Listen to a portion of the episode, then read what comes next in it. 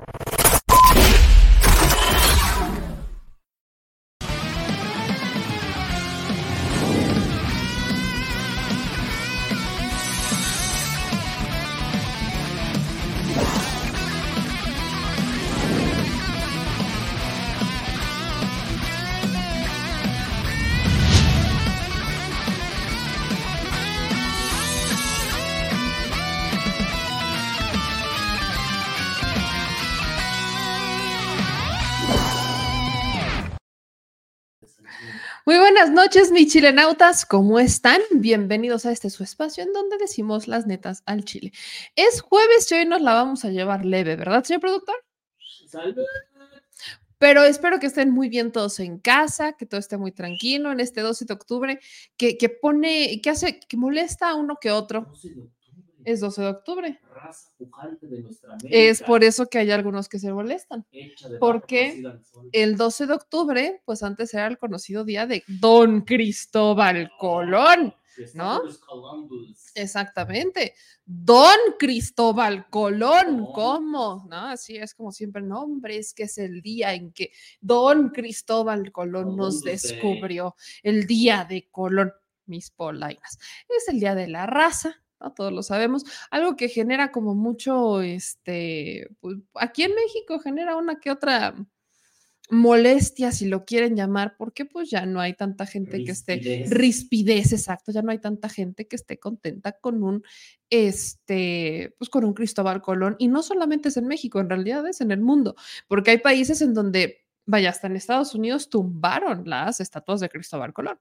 Entonces sí hay un fenómeno global en contra de eso que, nos vendieron de los encontramos, porque antes eran unos salvajes que necesitaban rumbo. Y aquí están los españoles y la civilización con todas sus plagas, con todas sus enfermedades para decirles cómo hacer las cosas. Entonces, sí, sí, sí, sí, hay mucho que, eh, pues, que contar de este día histórico. Pero siempre hay dos versiones de la historia. Y hay muchas personas a las que no les gusta la versión B, ¿verdad? Hay muchas a las que no les gusta. Pero ya luego nos adentraremos en estos eh, programas, porque fíjense que ayer estuve contestando unos correos electrónicos y había personas que me comentaban que eh, lo que quieren ahora que, que hagamos, señor productor, también para que te pongas al- al- a las así pilas, Más, sí, más de lo que hay. más, este sí, más. Eh, quieren que hagamos unos videos tutoriales sobre el sistema, sobre la política, cómo funciona, cómo se integra, o sea, ya como desde la neta, neta, neta, decir qué onda con la política realmente explicada en YouTube para la banda, porque me decían, y con sana razón, hoy somos mucho más politizados y entendemos muchas más cosas, pero rumbo al futuro, necesitamos saber cómo funcionan para saber qué defender y qué no defender, o sea, en cuanto al sistema, no en cuanto a una ideología política. Y yo creo que en donde hace falta mucho de este conocimiento es en el legislativo, porque es lo que más se nos olvida, es lo que hoy le ponemos atención, porque hoy empezamos a ver la importancia del poder legislativo, ¿no? Que si un presidente quiere hacer algo, él es el poder legislativo el que le autoriza. Y esto siempre ha existido. Pero lamentablemente, conforme pasan los años, hay, y sobre todo para las juventudes a las que quizás no les interesa eso, o a las juventudes a las que quitaron cívica y ética y todas estas materias que ya hoy son más grandes, obviamente, pues hace falta también que les platiquemos un poco de lo que pasa y la importancia que tiene y como lo que yo siempre les digo, todo es política. Las películas que ves en el cine es política también. El que tengas salas de cine, cuántas salas de cine tienes, tiene que ver con política. El que hoy te vistas a la moda o no te vistas a la moda, tiene que ver con política. Todo hay una raíz política y eso lo podemos ejemplificar en unos videos tutoriales como para la banda, como para que entiendan por qué no podemos dejar de participar. Va. Así que vamos a estar haciéndolo, sugiéranos los temas que les Exacto. gustarían, los temas como que les gustaría. Yo diría que empezáramos con el todo es política y por qué. ¿Qué? Por como el por entrada, Todo es política y por qué, para que Para que se lo puedan enseñar a un niño. Exacto, porque también luego aquí nos ven audiencias que tienen hijos o que tienen nietos que no les interesa y que luego tienen ganas de darle sus guajoloteras y quizás esa sería una manera de explicarles por qué todo es política. Así que gracias a, a los que me hicieron este comentario, pero vamos a darle que se nos hace tarde. Ay, verso sin esfuerzo. Mírala. Mira, mírala. ¿Cómo? Vamos a empezar, mi gente chula, con las breves del Instituto Nacional Electoral. ¿Qué pasó el día de hoy? Pasan cosas importantes en el Instituto Nacional Electoral el día de hoy, particularmente dos. La primera de estas es que el, Instituto Nacional Electoral tuvo que acatar una resolución del Tribunal Electoral para que las precampañas cambiaran de fecha. ¿Cómo está la cosa? El pasado 4 de octubre, la Sala Superior del Tribunal Electoral revocó un acuerdo del Consejo General del INE que buscaba adelantar las fechas de las precampañas para que iniciaran el 5 de noviembre que iba muy con el tenor de procesos políticos atípicos, ya están súper encarrerados, prácticamente ya están haciendo precampaña todos, entonces, para formalizarlo, el INE decidió adelantarlas al 5 de noviembre, pero el tribunal les dijo que no, entonces, el Tribunal Electoral dijo que las fechas deberían de pasarse al 20 de noviembre. Bien revolucionarios vamos a andar. Entonces, el Instituto Nacional Electoral avala por una mayoría de seis votos la nueva fecha para las precampañas, para que este proceso electoral federal rumbo a la elección presidencial, nuevos senadores, diputados, gobernadores y todo esto, empiece del 20 de noviembre y acabe el 18 de enero. ¿Qué quiere decir esto? Que el 20, para el 20 de noviembre, Xochitl Galvez ya tendría que haber renunciado al Senado. Esto ya no es de si quiere o no quiere. Para el 20 de noviembre, Xochitl Galvez ya tendría que haber presentado su licencia en el Senado, que todo va encaminado a que lo haga en noviembre, porque ya no puede aguantar más. O sea, por mucho que ella diga que no se quería salir y que no sé qué, ya bajo los tiempos legales del Instituto Nacional Electoral simplemente no puede hacerlo. Entonces, para el 20 de noviembre, Xochitl Gálvez va a tener que dejar el Senado de la República para dedicarse de lleno a hacer una precampaña. Pero ¿qué otras fechas puso el Instituto Nacional Electoral para que las tengamos en mente, que son muy importantes? Estas son las fechas para entender cómo va a funcionar administrativamente al menos el, el instituto lo que al instituto le compete. Y aquí acuérdense, aunque son elecciones federales, también se van a renovar eh, congresos locales y se van a renovar también gubernaturas, presidencias municipales, etcétera. Entonces se dividen las tareas en dos organizaciones. Las federales y de fiscalización, aunque sean municipales, le competen al Instituto Nacional Electoral, que esta es la, estas son las fechas que vamos a ver. Las precampañas para gobernador, las precampañas para todo eso, las regulan a nivel estado, los institutos electorales de los estados, que al final van más o menos en las mismas fechas, tampoco es como que cambie mucho. ¿Cómo quedaron las fechas? Precampaña del 20 de noviembre al 18 de enero. ¿Cuándo es la fecha límite para entregar los informes? 21 de enero. Y esta es una fecha importante. Acuérdense que por no entregar informes de precampaña, aunque no existiera precampaña, ya le bajaron a Morena dos candidatos. Félix Salgado Macedonio y Raúl Morón. Guerrero y Michoacán respectivamente por no presentar informes, les dieron vajilla. Entonces, para el 21 de enero, todos los partidos, y esto no solamente es por candidato, porque los partidos en ese momento están en una pre-campaña. Los acuerdos de coaliciones se están realizando a la par y ya se suscriben hasta el, hasta el, hasta el 2024. Pero primero tienen que hacer una pre-campaña hacen la precampaña y todo, los tres partidos de la coalición tienen que rendir su informe de precampaña, aunque sea el mismo, aunque le hayan hecho copy-paste, pero tiene que ser por partido político. De no presentarlo, la persona podría no poderse registrar como precandidato o como candidato más bien.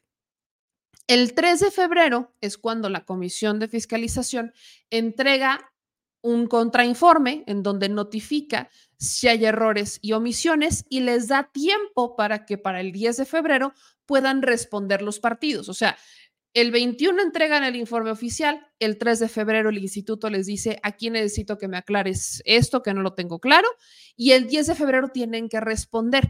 Para el 19 de febrero entonces ya sabemos quién no hizo su tarea y quién sí la hizo bien.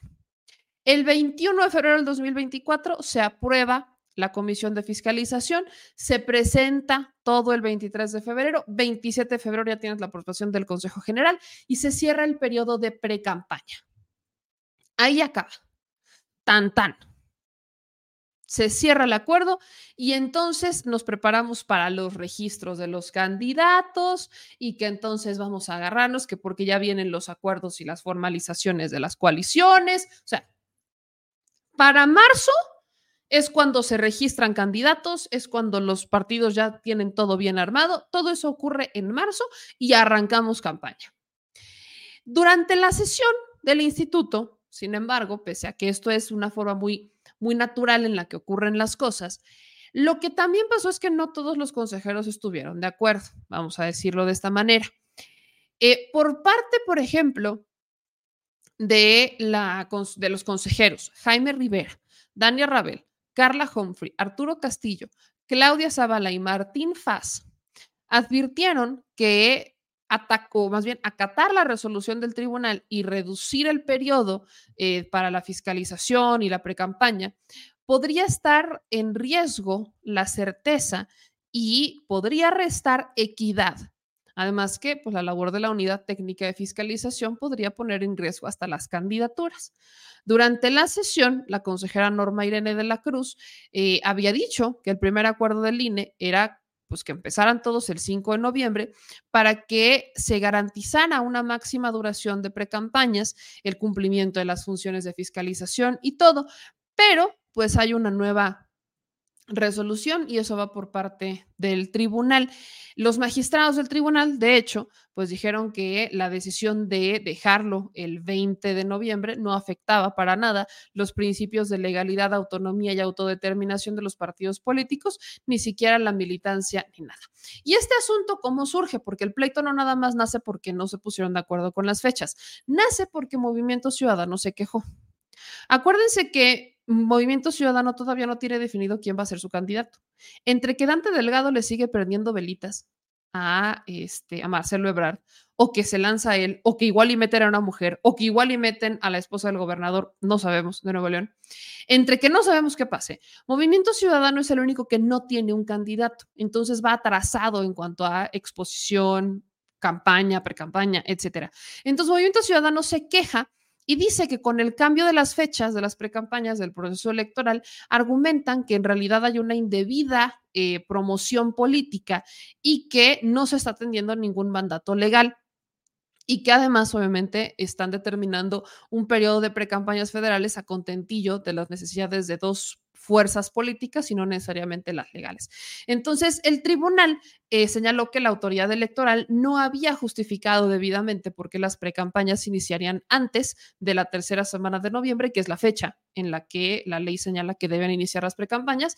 Además, que el Pleno consideró que adelantar el inicio de las precampañas federales sin mayor explicación afectaba una planeación, estrategia política diseñada para cada uno de los partidos políticos conforme a sus intereses. Entonces, básicamente el conflicto estuvo ahí, entre que el movimiento ciudadano pues se molesta porque eh, a ellos no les, no les conviene más bien que eh, las precampañas inician el 5 porque insisto, todavía no tienen candidato. Esta es la, realidad. Yo lo he dicho mil veces, si Movimiento Ciudadano a estas alturas ya tuviera un candidato, si ahorita Ciudadano, Movimiento Ciudadano ya tuviera definido si va a ser Marcelo, si no va a ser Marcelo, si va a ser quien vaya a ser, si ya en este momento ellos supieran quién va a ser el que va a, llevar a cabo la, la, bandera o quién va a llevar la bandera del Movimiento Ciudadano en las elecciones, no estarían quejándose de absolutamente nada. Se quejan porque todavía no saben quién va a ir. Y porque aunque tengan una candidatura que según ellos la quieren vender como la candidatura buena onda, que ya no importa quién sea o lo que ustedes quieran, en los hechos sabemos que estamos ante un escenario donde si no tienen candidato, ellos están perdiendo exposición y arrancar las precampañas el 20, eh, más bien el 5 de noviembre los obliga a definir ya en estos días quién va a ser su candidato y aún no logran eso. O sea, Samuel García está muy contento ahí, ¿no? Ya saben que que si subiendo, que si bajando. O sea, tienes a un Samuel García que como que parece que sí quiere, pero que no quiere y tan tan. Pero no tenemos todavía una definición clara del gobernador de Nuevo León de si se va a aventar o no se va a aventar. Tienes un, Dante Delgado que le hace ojitos a un Marcelo Ebrard como si en realidad Marcelo fuera a lanzarse con él, todavía no lo sabe. Y ahora súmale que tienes a, eh, a mujeres que están queriendo ser las candidatas del partido, pero que simplemente no te da o que Dante Delgado no quiere que les dé, porque esa es la otra. O sea, Dante Delgado está en una circunstancia en la que podría meter a una mujer, porque Dante Delgado sabe que no va a ganar. Todos sabemos que Movimiento Ciudadano, por mucho que te venda, sabemos la estrategia de Dante Delgado. La estrategia de Dante Delgado no es ganar el 2024. Esa no es la inspiración de Dante. La inspiración de Dante es capitalizar las derrotas del PRI, del PAN, del PRD para el 30, para entonces el 30 desplazarlos por completo y decir ahora yo soy la segunda fuerza política. Eso es la estrategia de Dante, que es la misma estrategia que están los personajes o lo que buscan los personajes que están detrás de un Verástegui, capitalizar a un Vox, porque, ah, miren, yo sé que a muchos les pudiera hacer sentido si simpatizan con esta corriente política, pero ideológicamente no hace sentido. El PAN, el PRI y el PRD no tiene lógica que estén juntos solamente hace lógica PRI-PRD, pero PAN no hace sentido. Lo que juntó o el pegamento de estos tres es la corrupción, son los negocios, es el privilegio, es ese pegamento. ¿Qué es lo que pasa? Que mientras el pegamento es la corrupción y los negocios, lo que están viendo personas que simpatizan con esos partidos, pero desde afuera, es que estos partidos no si siguen juntos y si siguen en esa necesidad de estar juntos, van a seguir perdiendo. Entonces tienes a un movimiento ciudadano que quiere capitalizar al menos al, lo del PRI, lo del PRD, los desertores. Y tienes a un grupo de republicanos, ultraconservadores, derechistas, globales, que quieren formalizar la creación de un partido político como es Vox México o como el Partido Republicano de México. Quieren ya formalizarse como partidos políticos. Para eso van a tener que separar al PAN del PRI y del PRD. Y de ahí sale un Eduardo Verástegui con todo el respaldo que tiene atrás para capitalizar las derrotas o a los decepcionados del PAN por la fallida alianza. Y ahí tienes a un Dante Delgado para capitalizar a los decepcionados de la fallida alianza por parte de PRI y PRD. Esos son los hechos, eso es lo que pasa. Yo sé que no lo van a aceptar, pero eso es el escenario en realidad. Entonces, Obligar a un Dante Delgado en este momento, si las elecciones o más bien la precampaña iniciara un 5 de noviembre, sería obligarlo a tomar una decisión que pondría en riesgo esa estrategia. Porque en este momento Dante Delgado todavía puede apostar un poco a que Marcelo sea su candidato. Y entonces capitalizar no solamente a los que deserten del PRI del PRD, sino a los 47 diputados y lo que puedan jalar, que son marcelistas. Ese es, la, el sueño de Dante Delgado. Porque si Dante Delgado, y esta es la, respuesta que nos debería dar a todos, si realmente Dante Delgado no está preocupado por, por Marcelo, si no le interesa en realidad el perfil de Marcelo, ya hubiera definido quién es el candidato. O es él, o es alguna de las mujeres que ahí tienen. Ya lo hubiera definido. Y si no lo ha definido, es porque el perfil que busca es Marcelo. Y para que se defina lo de Marcelo, va a ser a mediados de noviembre. Así que al tiempo lo dejamos. En otra resolución, todos, vaya, esta semana comentábamos respecto a, esta encuesta que a modo de memes sube Xochil Galvez, ¿no? Nos acordamos todo de esta encuesta que sube Xochitl, donde dice yo tengo otros datos, encuestas chingonas, y utiliza el logo de un medio que se llama El Ciudadano un medio que tiene sede en México y en Chile. Este medio se deslinda de esta encuesta y dice que no es suya. Sabemos que es un meme, sí, no, sabemos que es un meme, pero hay gente tan despistada, bueno, hay gente que todavía sigue circulando los este, comunicados que se avientan en el baño, donde dicen que Andrés Manuel López Obrador les va a quitar sus casas para regalárselas a los pobres. ¿Se creen eso? ¿Ustedes creen que no se van a creer esta encuesta? Obvio. Entonces, esta encuesta con una pregunta tan burda como ¿a quién le hace campaña la gente y no el gobierno? 100% Xochitl y 0% Claudia, que además es un 0% y ven el rojo como lo reflejan. Eso claramente no refleja un 0%, pero independientemente de eso, sabemos que es un meme. ¿Cuál es el asunto? Que por muy meme que sea, utilizaron el nombre de un medio de comunicación real. Si hubiera sido un meme, simplemente no le pones el nombre del, del medio. Tan tan. Vaya, tú lo hiciste, no le pones el título de o te inventas un nombre de una encuestadora de Xochitl, ¿no? Las encuestas de Xochitl, algo así. Pero no tienes por qué usar el nombre de un medio de comunicación. Entonces, ahí es en donde cambia la visión de todo esto. Y de ahí que, evidentemente, el medio El Ciudadano se deslinda de Xochitl Galvez, pero también lo hace el Instituto Nacional Electoral que lo baje. Este es el comunicado que emitió el Instituto Nacional Electoral después de la sesión que tuvieron este 12 de octubre. Y dice así. Se denunciaron presuntos actos anticipados de campaña y violación del artículo 134 constitucional y culpa invigilando, derivado de una publicación de la cuenta verificada de la red social de Facebook de la denunciada, o sea, Xochitl Gálvez. ¿Quién hizo la denuncia? Evidentemente Moreno. El colegiado determinó procedente retirar la publicación denunciada, toda vez que del análisis integral y contextual al contenido se advierten elementos de índole electoral, los cuales podrían generar una percepción de respaldo y de rechazo respectivamente entre ambas figuras que participaron en distintos procesos políticos inéditos. Me encanta para seleccionar liderazgos que podrían ostentar una precandidatura o candidatura, lo que desde una óptica preliminar y bajo la apariencia del buen derecho permitió a la comisión considerar que podría afectar a la equidad de la próxima contienda.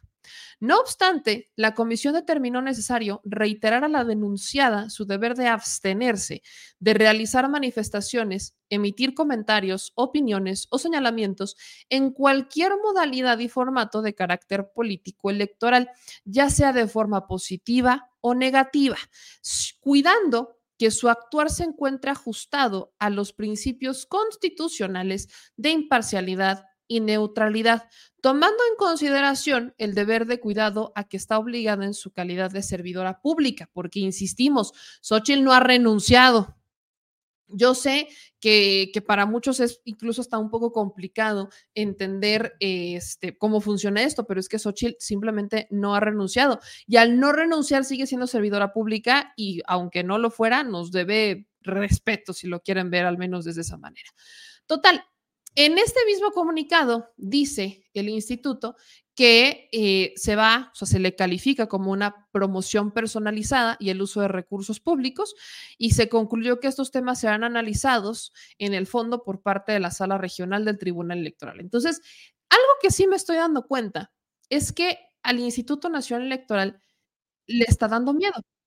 Sí, sí, sí, sí. Al INE le está dando miedo tomar partido. Al le está dando miedo tomar un partido para, o sea, e esto es lo que a mí me parece muy importante. Les está dando miedo a los consejeros del instituto decir que algo está bien o que está mal, que hubo o no usos de recursos públicos y se lo avientan directamente al tribunal. O sea, que el tribunal resuelva.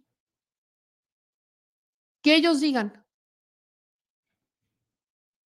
Que ellos hagan, que ellos solucionen, que ellos se metan a la discusión a fondo. O sea, volteamos a ver a un, a, un grupo que es el árbitro electoral, que se supone, se supone que tiene la atribución justamente de discutirlo que se supone que justamente es su chamba decidir si esto se debe de sancionar o no. Pero no. Tienes a un grupo de consejeros que cuando hay discusiones importantes sobre la mesa, que cuando les toca realmente tomar un partido y aplicar la ley porque la ley es la ley, lo que pasa es que dicen, no, que lo haga el tribunal, que lo haga la sala superior. ¿Por? ¿Por qué no lo van a hacer ellos? ¿Por qué, por qué se resisten a ser tajantes? Eso es lo que simplemente yo no comparto con este Instituto Nacional Electoral y lo digo con todo respeto. Me parece de una, eh, pues de, una falta de, de conciencia, de una falta de valentía, como lo quieran llamar, por parte de los consejeros del Instituto Nacional Electoral que decidan no tomar parte en algo que les compete, como lo es ser árbitros electorales. No se quieren meter en broncas con ninguno, no se quieren meter en broncas con otros, prefieren estar en el modo neutral.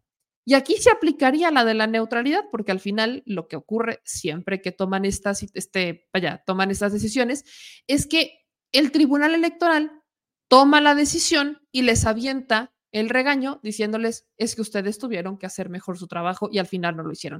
Eso es lo que estamos viendo con este Instituto Nacional Electoral, que cuando ya le toca discutir si efectivamente esta promoción personalizada y el uso de recursos públicos está siendo utilizada por parte de, de Xochil Gálvez, porque sigue siendo senadora, cuando les toca tomar partido, entonces se lavan las manos y dicen, no, pues que lo resuelva el tribunal para que entonces a mí ya no me lo hagan. Qué lamentable que por mucho que queramos transformar al Instituto Nacional Electoral, pues esto simplemente todavía no pase. De ahí que yo insisto, urge, urge un plan C. Y un plan C para que encima nos vayamos todos poniendo de acuerdo en cómo queremos que ahora sean las elecciones en México. Y ahora vámonos, bien dice aquí nuestro querido vecinín, este está aplicando la del fútbol en el INE. Quieren un bar. Quieren alguien que les haga la chamba. Señor productor, que te vayas tú a decidir. Ahí voy. Que por qué ellos no lo van a hacer. Ellos, ellos, ¿cómo crees tú que lo van a hacer? Mejor vete tú a decidir, señor productor. Qué cosa, qué cosa tan así. Pero bueno, vámonos a otros temas, mi gente chula, porque el presidente obviamente fue cuestionado, ¿cómo no? ¿Cómo no iba a ser cuestionado el presidente Andrés Manuel López Obrador respecto al, eh, pues a la medalla, ¿no? Que le entrega el presidente a Salvador Cienfuegos Cepeda. Sí, se le preguntó, ¿cómo de que no? El presidente lo que dijo en, la mañanera es que no es como que él quisiera en realidad, ¿no? No es así como de, ay, pues es que fíjate que tuve muchas opciones y lo estuve meditando en la cama todas las mañanas y dije, fíjate que hoy quiero condecorar a un Salvador Cienfuegos Cepeda.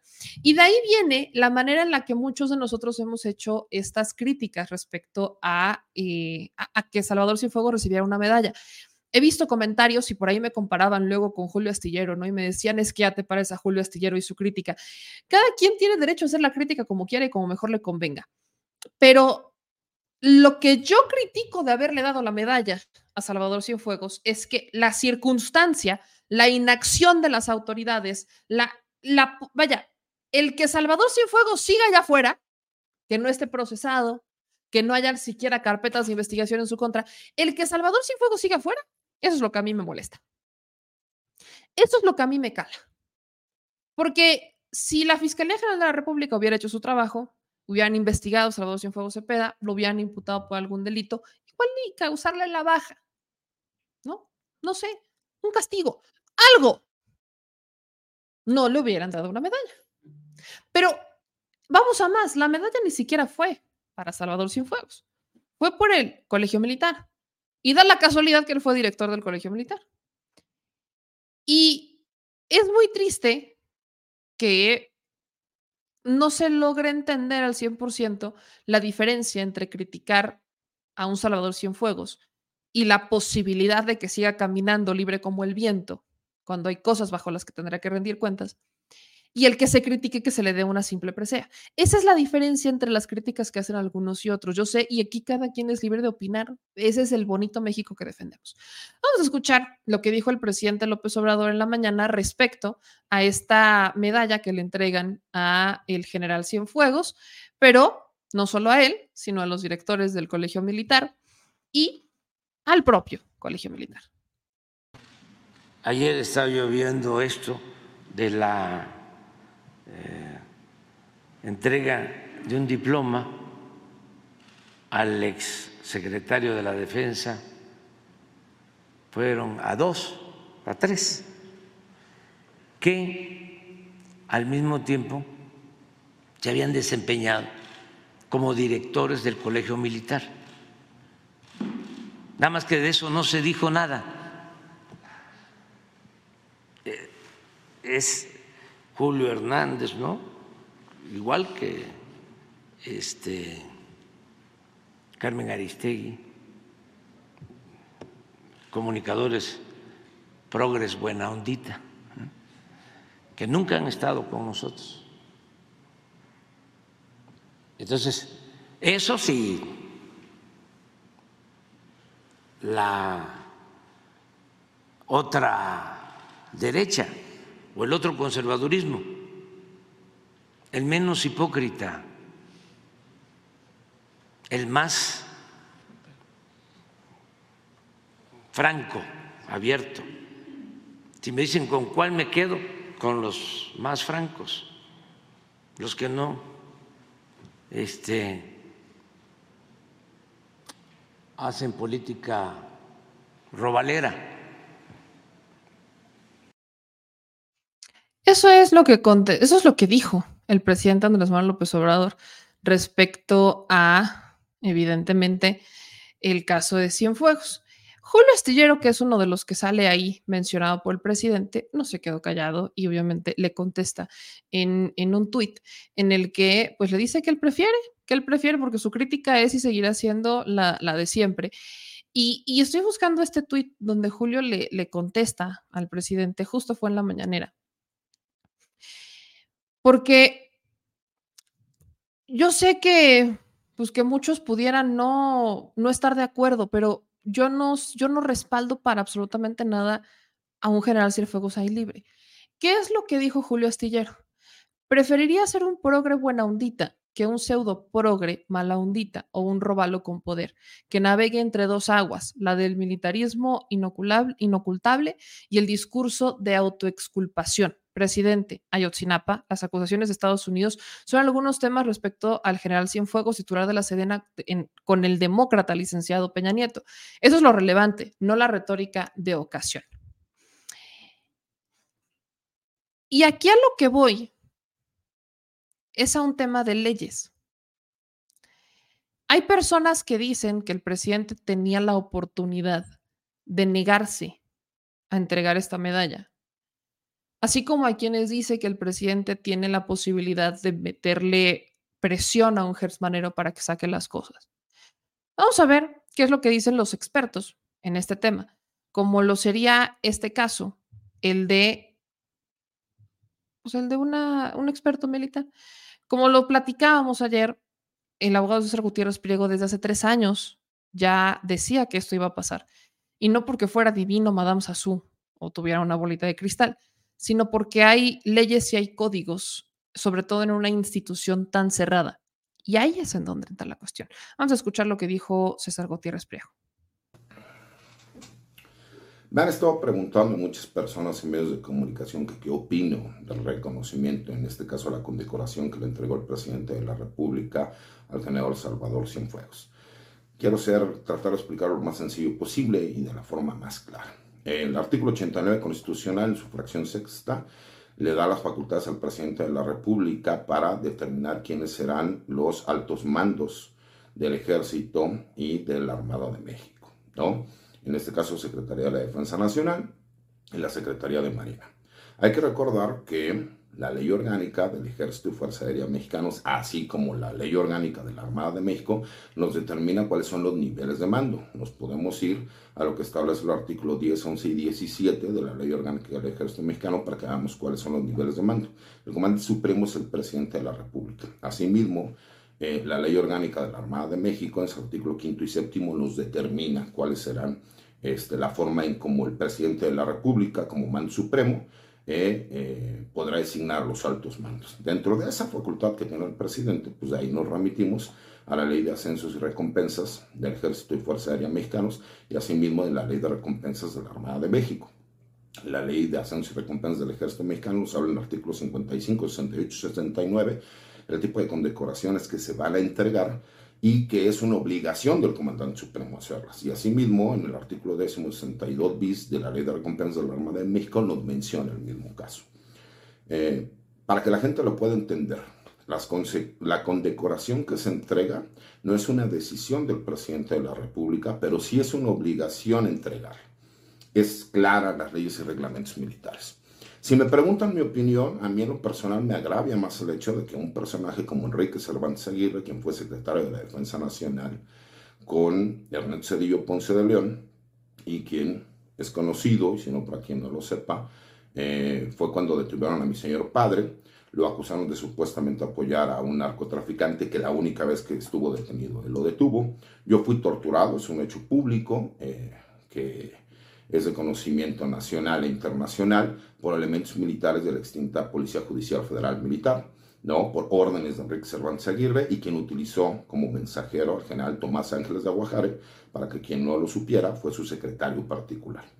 Personaje que además fue investigado en su momento por el gobierno de los Estados Unidos por el operativo Casablanca por supuestamente haber lavado más de mil millones de dólares, situación que no terminó ninguna acusación y que, bueno, pues ahora lo vemos que está siendo condecorado. Igual, en el mismo sentido, con el general Salvador Cienfuegos Cepeda, quien fue acusado en los Estados Unidos, que yo publiqué que iba a ser detenido, posteriormente publiqué que iba a ser repatriado y que en México, con las pruebas que habían mandado a los Estados Unidos, no iba a ser procesado. Y que a los años incluso lo íbamos a ver condecorado. ¿Por qué me refería? Porque no conocen las leyes y reglamentos militares. Dentro de las leyes y reglamentos militares existe un escalafón, y para que lo podamos entender de forma rápida. Dentro de ese escalafón, el reconocimiento que se entregó fue por el bicentenario, los 200 años del heroico colegio militar. Y dentro de ese escalafón, me guste o no, la persona que está en primer lugar es el general Enrique Cervantes Aguirre personaje que por ser el primero en el escalafón y haber sido director del heroico colegio militar y posteriormente secretario de la Defensa Nacional, se le entrega el reconocimiento por haber sido director del heroico colegio militar. Lo mismo sucede con el general Salvador Sinfón Cepeda y la tercera persona que no menciona los medios de comunicación es el actual director del Heroico Colegio Militar, porque así lo decidió la Secretaría de la Defensa Nacional de acuerdo al escalafón de antigüedad que existe de los dos únicos generales que siguen con vida, que fueron directores del Heroico Colegio Militar. Es así de fácil y de sencillo para aquellas personas que bueno, se emiten opiniones sin conocimiento que eh, no saben, pero opinan. No una cosa es una opinión, otra cosa es conocer el fundamento legal. Espero que les pueda servir a todos esos opinólogos que hablan sin conocimiento de causa el por qué es una obligación del presidente de la República como comandante supremo de las Fuerzas Armadas haber entregado el reconocimiento, pero a su vez no es una decisión que él haya tomado. Ahí está. Por eso yo insisto, y a veces la gente escucha solo lo que quiere o lo que le conviene. Por ahí me preguntaban, ¿qué pruebas tienes en contra? Ahora vamos a defender a Cienfuegos. Neta. Una cosa es que entienda lo que pasó ayer. Y una muy distinta es que ahora ya somos defensores de Cienfuegos. ¿Es en serio? El señor que salió a decir que a sus eh, militares nadie se los cuestionaba cuando fue lo de Yotzinapa y que hoy sabemos que sí hay una participación del ejército, vamos a defender a Cienfuegos, es en serio eso. Ahí es en donde entra que no escuchen nada más lo que quieren, porque la gente a veces es como de, o todo es blanco o todo es negro, al punto. No, ojo aquí. El que Cienfuegos siga libre es porque no solamente no le han encontrado pruebas, no las han buscado. Ese es el punto. Ahí es donde parte mi molestia porque no solo es Ayotzinapa, en Ayotzinapa hay muchos otros antes de Cienfuegos. Hay muchas otras cosas, desde el mal uso de recursos, desde cómo utilizaba privilegios para premiar a unos y culpar a otros. O sea, hay muchas cosas que se le pudieran investigar a Salvador Cienfuegos Cepeda. Lo de Estados Unidos lo hicieron con las patas casi hasta yo creo para hacerle un favor, porque hay pruebas que ya no se van a poder utilizar por la forma en la que las obtuvieron. Mi problema es ese. Que no es que no, vaya, yo no soy, por, por ahí luego se enojan conmigo cuando no, tengo pruebas de algo, pues yo las puedo buscar y voy a poder intentar encontrar algo, pero estamos hablando de la institución que tiene una, una vida propia, ¿no? O sea, no es transparente y no es pública menos que lo ordene el presidente de la República. No es como, como Pancho por mi casa pueda llegar y decir a las Fuerzas Armadas, dame todos tus documentos ahora. No, no funciona así. Así no, no, no pasa. Lo triste es que hay muchas cosas por las que Salvador Cienfuegos podría rendir cuentas, como muchos otros generales, como muchos otros secretarios de la defensa. El de Felipe Calderón también tendría mucho que decir. Cervantes Aguirre de Cedillo también le dieron su respectivo reconocimiento ayer. ¿Por su trabajo? No, no fue por su trabajo. No fue por su honorable trabajo como generales, militares y secretarios de defensa. No, no fue por eso. Fue porque fueron directores del colegio militar y están vivos. Literal, ¿eh? ¿Y por qué se les da ese reconocimiento? Ah, pues porque lo dicen las leyes militares, porque ellos dicen que se les tienen que dar sus reconocimientos. Y para los que me dicen es que no es un reconocimiento, bueno, bajo la ley orgánica, bajo las leyes militares, sí son reconocimientos. Porque bajo la ley militar ellos acumulan reconocimientos, son símbolos de su honor, pues, o son símbolos de su desempeño en diferentes áreas militares. Para ellos sí son reconocimientos. ¿Que fue un simple diploma? Sí, sí fue un diploma, pero aquí en China un diploma es un reconocimiento por algo. Entonces, para ellos es un reconocimiento. ¿Que el presidente tenía opción? No, no tenía opción. ¿Cómo podían quitarle la opción de Salvador Cienfuegos? Metiéndolo preso por algún delito que cometiera, no necesariamente Ayotzinapa, sino por malversación de recursos al frente de la Secretaría de la Defensa Nacional, en tiempos de Peña Nieto. ¿Se abrió una investigación? No. ¿Quién es mi molestia? El fiscal. Esa es mi molestia, no es el presidente, no es lo que pasó ayer. Les molesta un, un, un, evento protocolario de celebración del heroico colegio militar, pero eso es la punta del iceberg. Lo que está atrás, lo que está al fondo, es que hay, en esos, al menos en el evento de, del 11 de octubre, dos exsecretarios de la defensa que han sido cuestionados y que han sido señalados y a los que no se les ha investigado. Mi pregunta es, ¿hasta cuándo vamos a continuar sin investigar a estos personajes?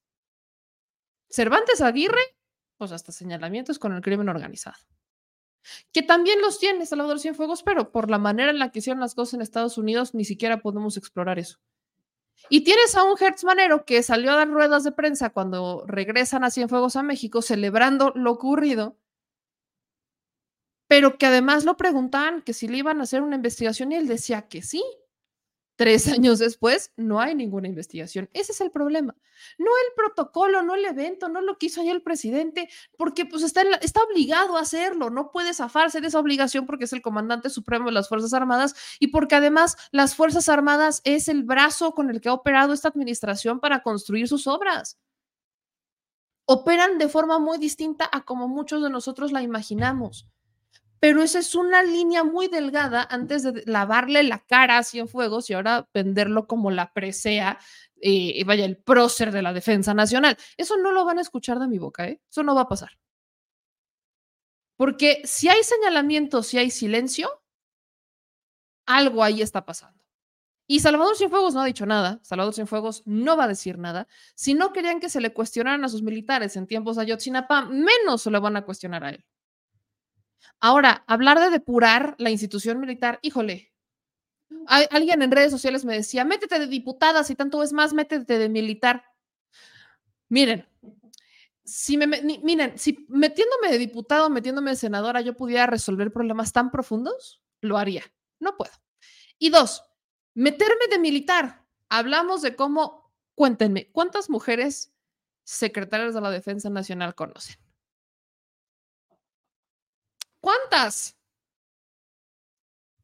Es nota cuando tienes a una mujer encabezando un grupo importante de la Marina.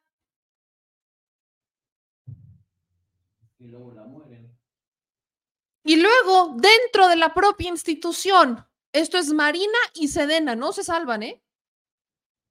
Tienes violaciones, abusos sexuales y hasta muertes sospechosas de mujeres que se quedan encerradas y que nunca salen de la institución. Vaya, no estoy diciendo que sea imposible, pero si yo meterme a esa institución es la respuesta a todos los problemas, lo haría el día de mañana. No es la respuesta, porque no es un proceso de ya llegué, ya vengo a cambiar todo, ahora todo cambie, varita mágica. No, Están como aquellos que creen que el presidente en seis años va a cambiar el país y ahora ya todo es maravilloso y todos tenemos un lugar digno, sueldo justo, prestaciones y pensiones. No es cierto. No puedes llegar y cambiar la varita mágica, pero eso no quiere decir que no debas de alzar la voz y que no debas de cuestionar ciertas cosas. Y mi cuestionamiento en este momento es a un aparato judicial que no hace nada y a un sistema militar que le hacen falta décadas para transformarse, que ya se dio un primer paso, porque Andrés Manuel López Obrador no siguió las reglas de la institución para nombrar a su secretario de la Defensa o a su secretario de la Marina. Él puso a sus propios secretarios, no a los que la cofradía les pedía, no al recomendado, no al que le heredaron la plaza, porque eso es algo que pasaba en esas instituciones. El secretario saliente dejaba la plaza heredada y el presidente ordenaba, cuéntenme qué comandante de las Fuerzas Armadas obedece como comandante lo que le están diciendo otros. Sea, eso sí cambió en esa institución, pero es solamente un primer paso. Estamos hablando de una estructura bastante cuadrada y de una, de una institución bastante cerrada que tampoco la vamos a transformar en seis años, porque tienen usos y costumbres y tienen leyes bastante rígidas que ni ustedes ni nosotros conocemos. Entonces, la crítica es hacia, vaya, y no porque sea rígido, porque también luego pasan los comentarios, me dicen, entonces, ¿para qué te quejas? Porque si alguien no alza la voz, entonces nunca vamos a poder el dedo en la llaga y entonces nunca nada va a cambiar. O sea, imagínense a un Andrés Manuel López Obrador hace 18 años, cuando sus reuniones eran de tres personas, que le dijeran, pues, ¿para qué vienes si vienen tres personas? Imagínense que él se hubiera rendido. Imagínense que hubiera, no, pues sí tienes razón, si nada más vienen tres, pues ¿para qué, verdad? Imagínense que se hubiera rendido. Todo empieza haciéndose preguntas. Y se tiene que transformar la institución.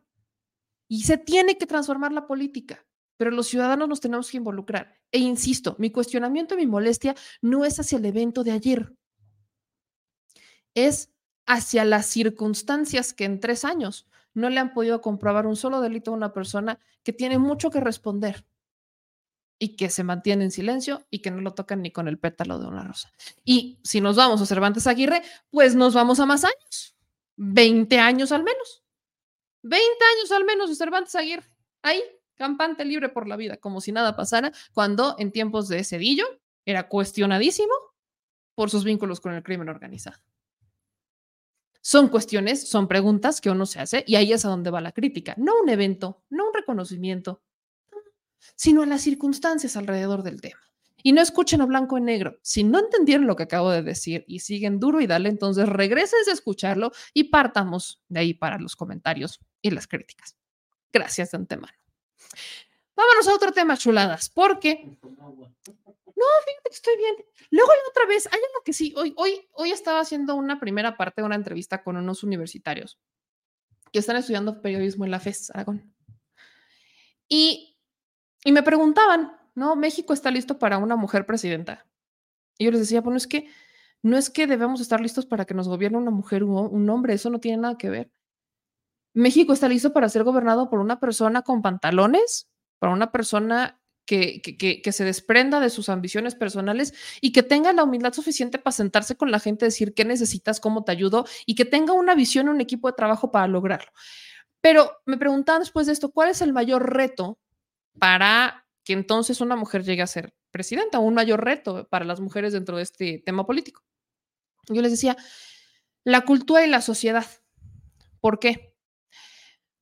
a las mujeres se les hace este, esta pregunta de si estamos listos para ser gobernados por una mujer. Y hasta son preguntas que yo hago, y tontamente, les voy a decir por qué. Porque nos preguntan, ¿por qué nos deberíamos de preguntar si estamos listos para ser gobernados por una mujer? Pues que somos extraterrestres o qué. Voy, voy, voy. O sea, somos como extraterrestres o, o cómo está la cosa. El problema es la concepción que se tiene de la mujer, que la mujer no tiene carácter, que la mujer es sensible, que la mujer es más eh, artística o que la mujer, eh, pues en situaciones difíciles, no tiene como esta valentía de salir para adelante y demás.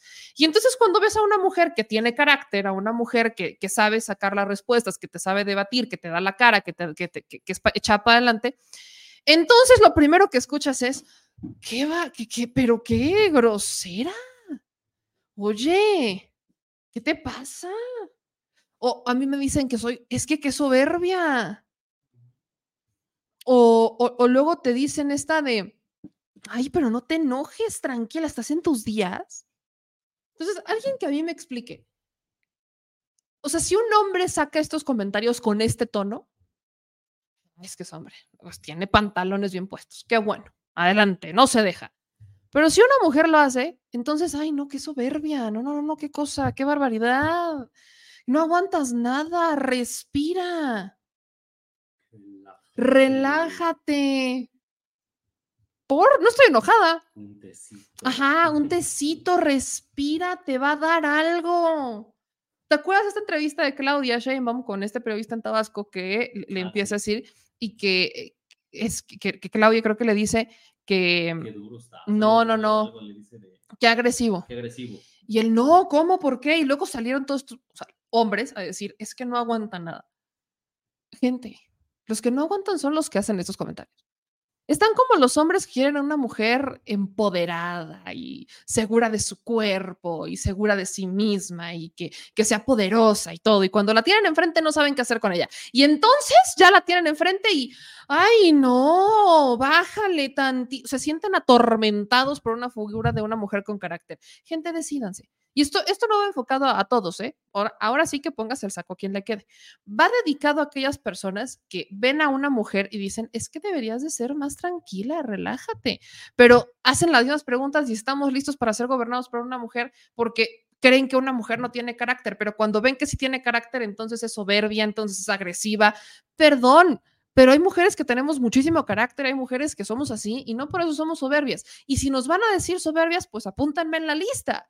Pero es muy, es muy chistoso cómo hoy ya estamos en este momento de la discusión en donde es que una mujer, ¿cómo crees que va a gobernar si no es sensible?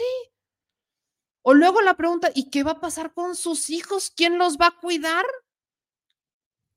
Vaya, pues señores, ustedes también tienen, ustedes también son papás, ¿no? Me la ganaste. Ah, sí. Ustedes también son papás, por cierto, ¿no? Esa labor de educar a los hijos y de ser sensibles no es exclusiva de las mujeres, también es de los hombres, ¿no? Y si no van a ser padres presentes en la familia, pues entonces lleven sus condoncitos o háganse la vasectomía desde el principio y listo, y ustedes se dejan de preocupar si dejan herencia o descendencia en el camino o si no. O sea, eh, creo que debemos de llegar a esa discusión, porque es muy triste cómo la cultura de algunas personas y cómo este estigma que tienen hace que ahora nosotras las mujeres, porque aparte es un tema súper narcisista, ahora nosotros nos tengamos que cuestionar si somos lo suficientemente capaces, porque si sacamos nuestro verdadero carácter, entonces nos tachan de, y es que, qué soberbia, de verdad, bájale, mijita, es que de verdad te pasas.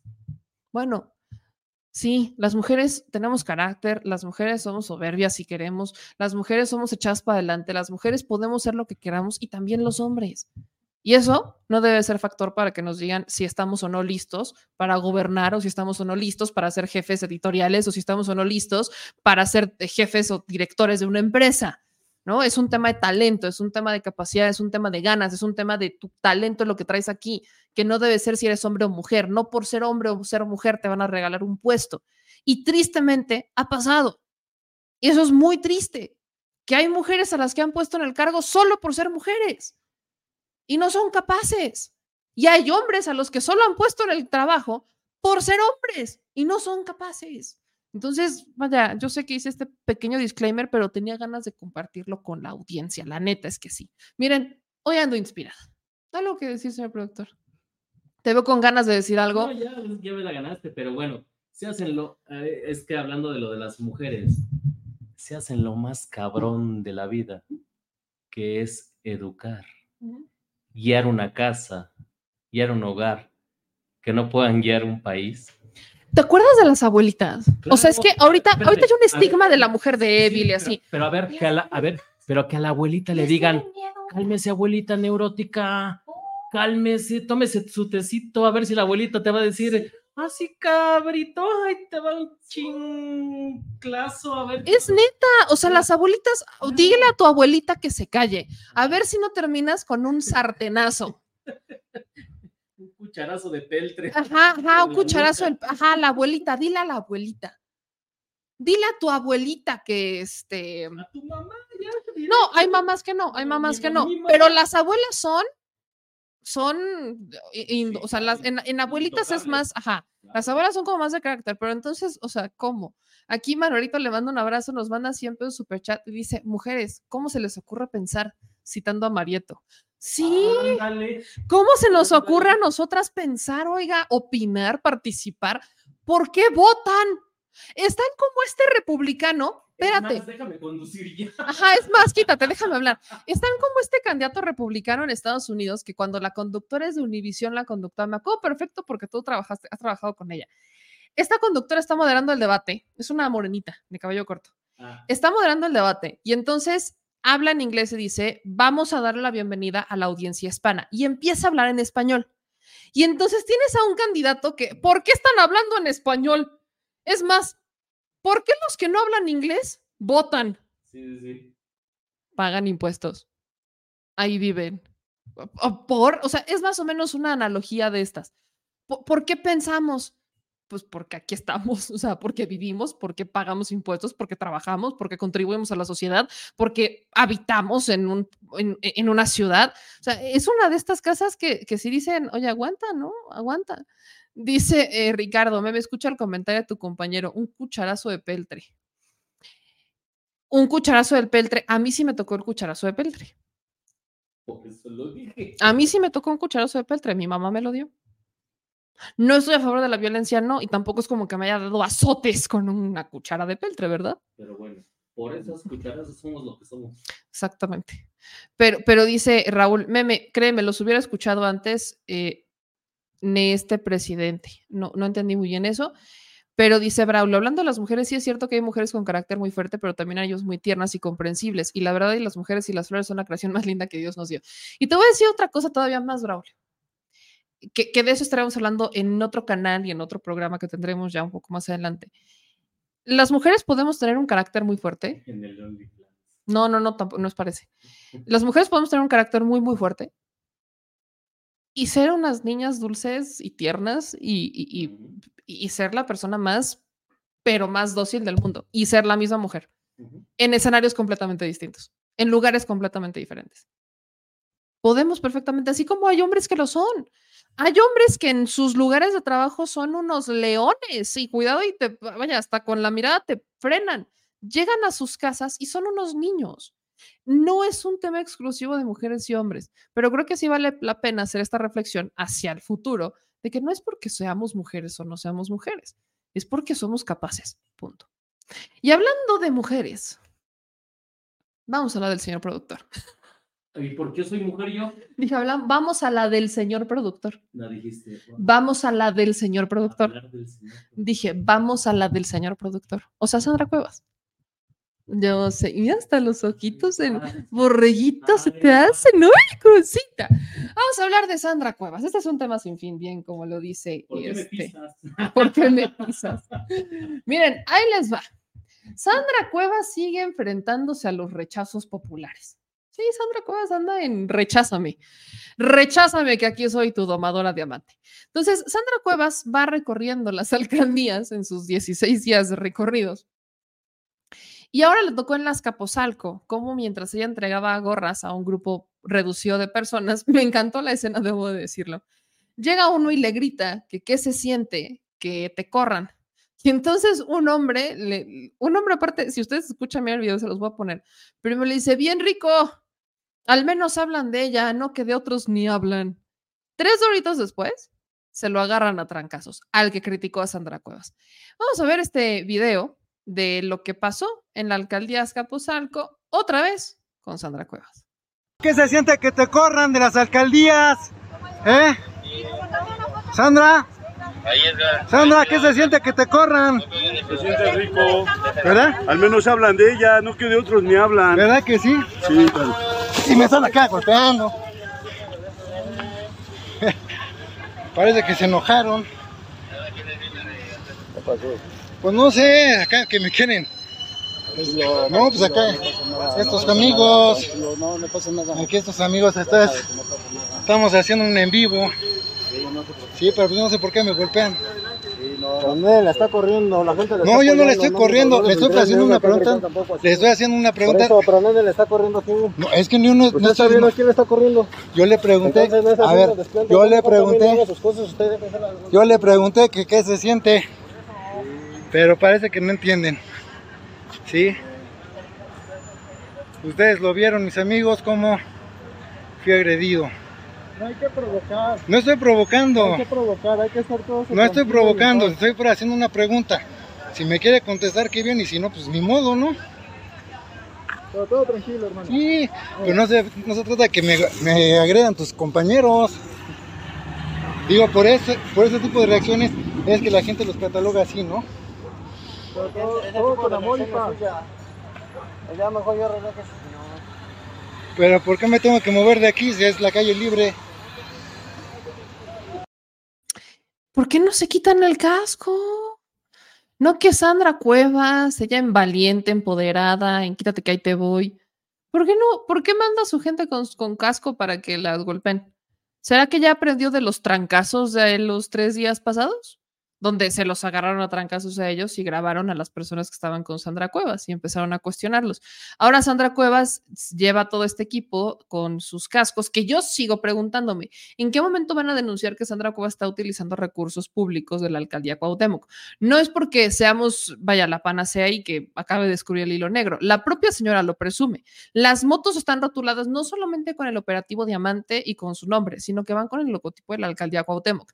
Está utilizando recursos de de la alcaldía para promoción personal. Eso es un delito electoral. Yo, sí quiero ver cuántos días más vamos a esperar a que alguien denuncie a Sandra Cuevas respecto a esto. Y porque lo tienen que hacer los partidos políticos en la comisión de quejas en el Instituto Electoral de la Ciudad de México.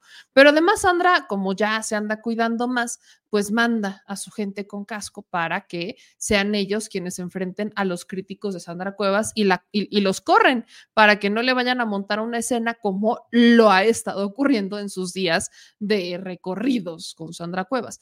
A todo esto, Sandra me encanta la manera en la que, debo decir que es muy, es un caso de estudio, seamos muy honestos, porque Sandra pone en sus redes sociales que es momento de aferrarse, o sea, la aferrada Vean, estos consejos, miren, ni Walter Rizzo se hubiera aventado estos consejos de autoayuda como Sandra Cuevas. Y cuando alguien te haga el mal o te desee el mal, la mejor venganza es aferrarnos a ser los mejores y a ser felices.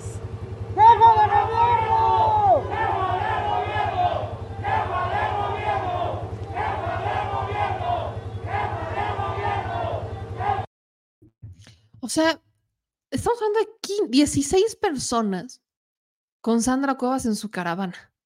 Sandra Cuevas tiene broncas, de verdad se siente la reina de las flores. ajá, la reina, sí, la reina del cártel, sí. Pero aparte todos, ya, o sea, ya ven a Sandra Cuevas con su equipo armado ahí con sus cascos y todos vestidos de blanco porque hay que aferrarse. Y ella en su cuatrimoto, 16 personas. Sandra Cuevas tiene broncas. O, sea, yo no, no es una pregunta, es una afirmación. Súper afirmación. Sandra Cuevas tiene, de chiquita yo creo que su sueño era como no tuvo 15 años, les dijo a sus papás que quería hacer una, que quería participar en la caravana de Veracruz, ¿ya sabes? Lo de la reina de Veracruz. Ah, y, y pues no se le hizo y ahora ya se cree la reina de las calles, la princesa del barrio, Sandra Cuevas encaravanada. Pero como no tenemos mucho que decir de Sandra Cuevas, quiero dejar que sean, eh, mi querida Nora, esta bonita parodia que cualquier parecido con la realidad es mera coincidencia. Ahí va su gustada sección de Sandra Cuevas, versión corregida y aumentada de Canal 11. Ella es imbatible. A ella nadie la detiene. Y con una voluntad a prueba de todo.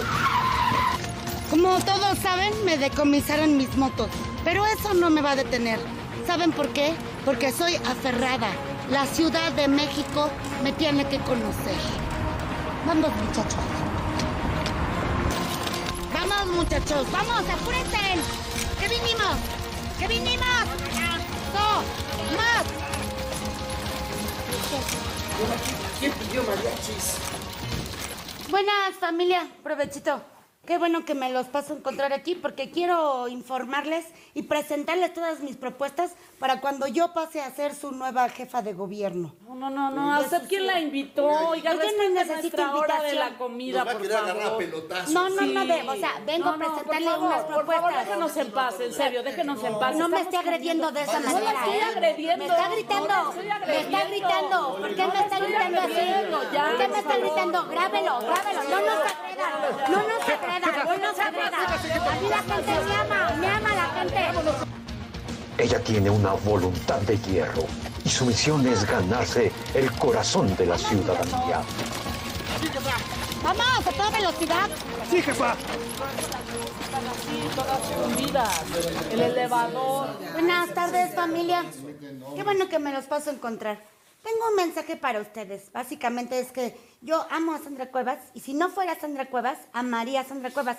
Y es lo que yo les vengo a pedir a ustedes, porque tenemos propuestas. Tenemos propuestas para toda la gente y que todos podamos hacer una ciudad más hermosa como las que nos No, merecemos. no, no, no, por favor, estamos en una junta de vecinos. Por eso, váyase, justo por me los favor. acabo de O encontrar sea, no en sea payasa y váyase con sus operativos otro Tengo, lado. tengo, tengo mucha experiencia.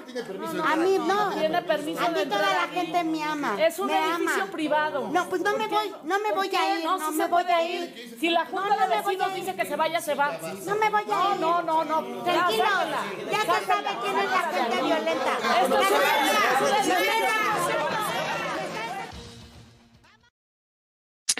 Insisto, cualquier parecido con la realidad es pura y mera coincidencia, ¿eh?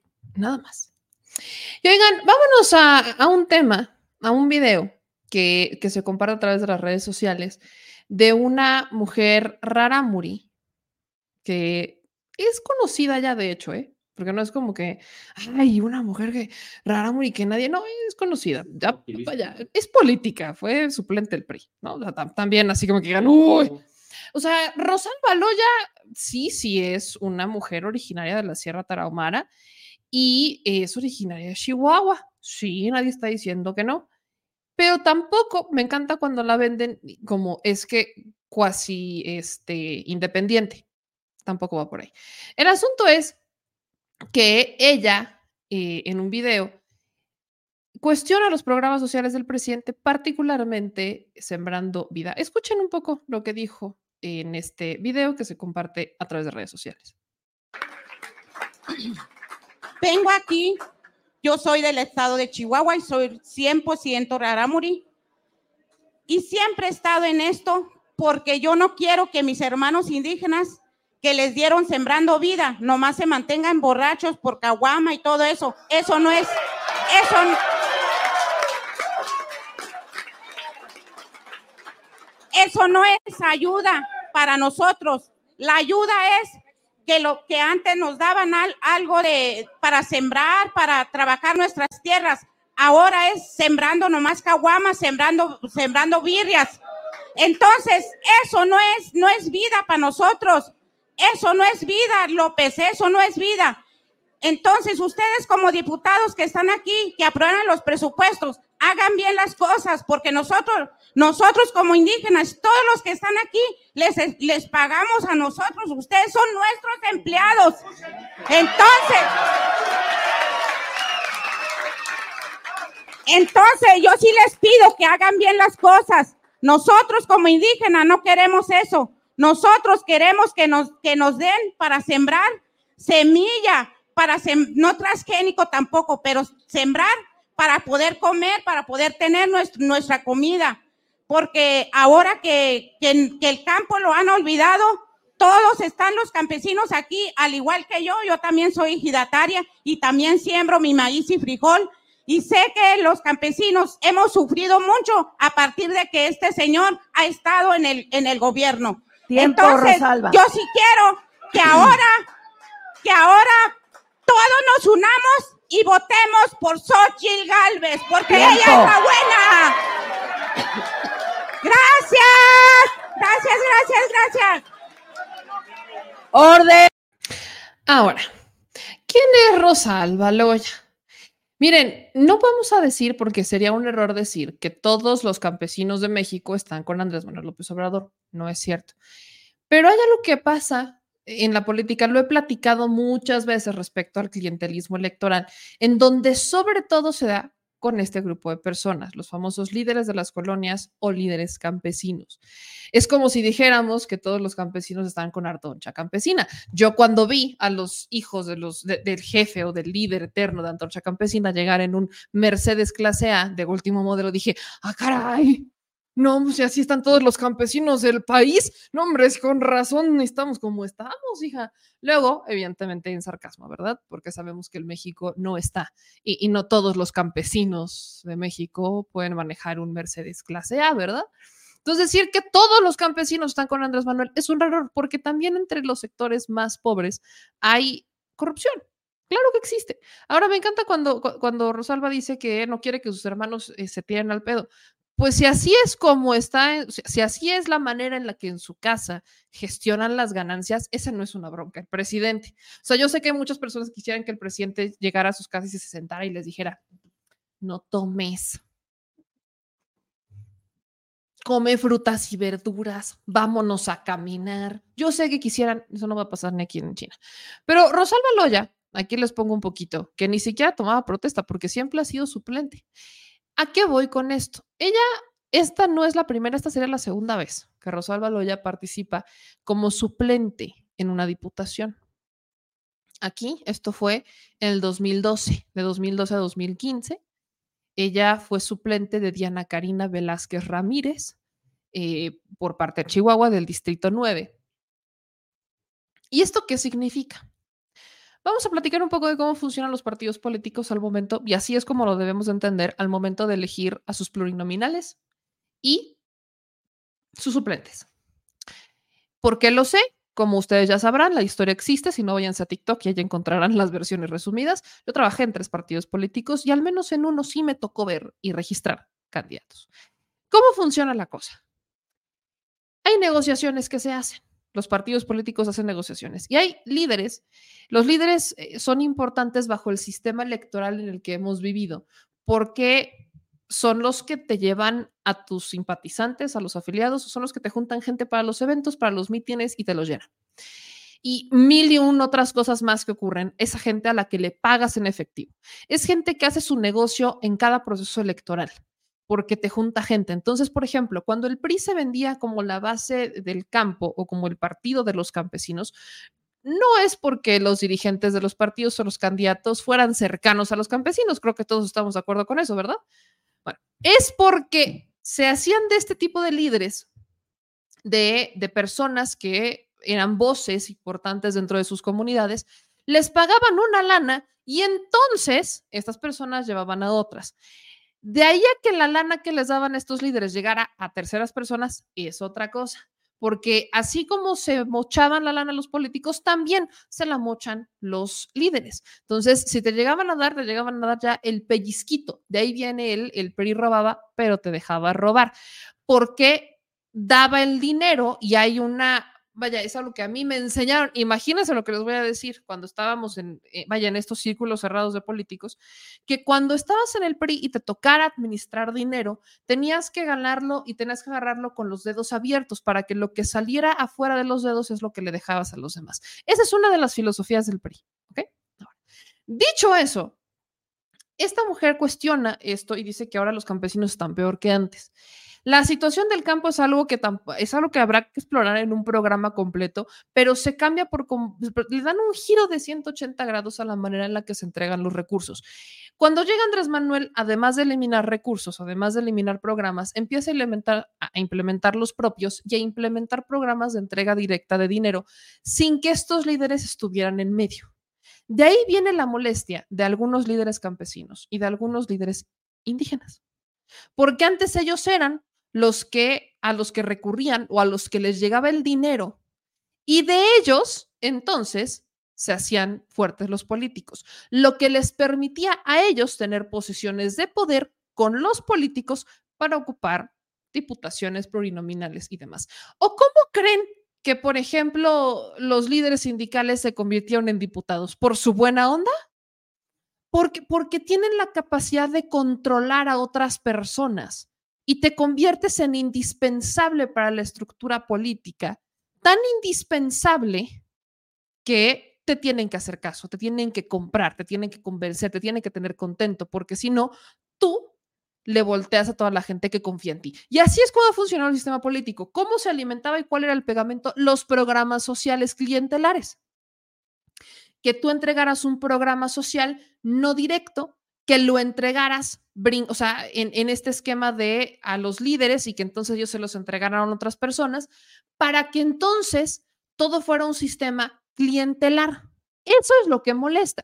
Entonces, cuando yo escucho a Rosalba Loya quejarse de Sembrando Vida, no es porque el programa sea perfecto, porque claro que hay gente que ha hecho un mal uso del programa y eso es algo que se tiene que apretar tuercas, como en todos los programas sociales, porque, vaya, si pudiéramos controlar el libre albedrío, si pudiéramos controlar lo que hace la gente con el dinero una vez que lo cobra, sería maravilloso. Lo que puedes o lo que tienes que hacer dentro de la Secretaría es supervisar constantemente la implementación del programa para ver que de frutos.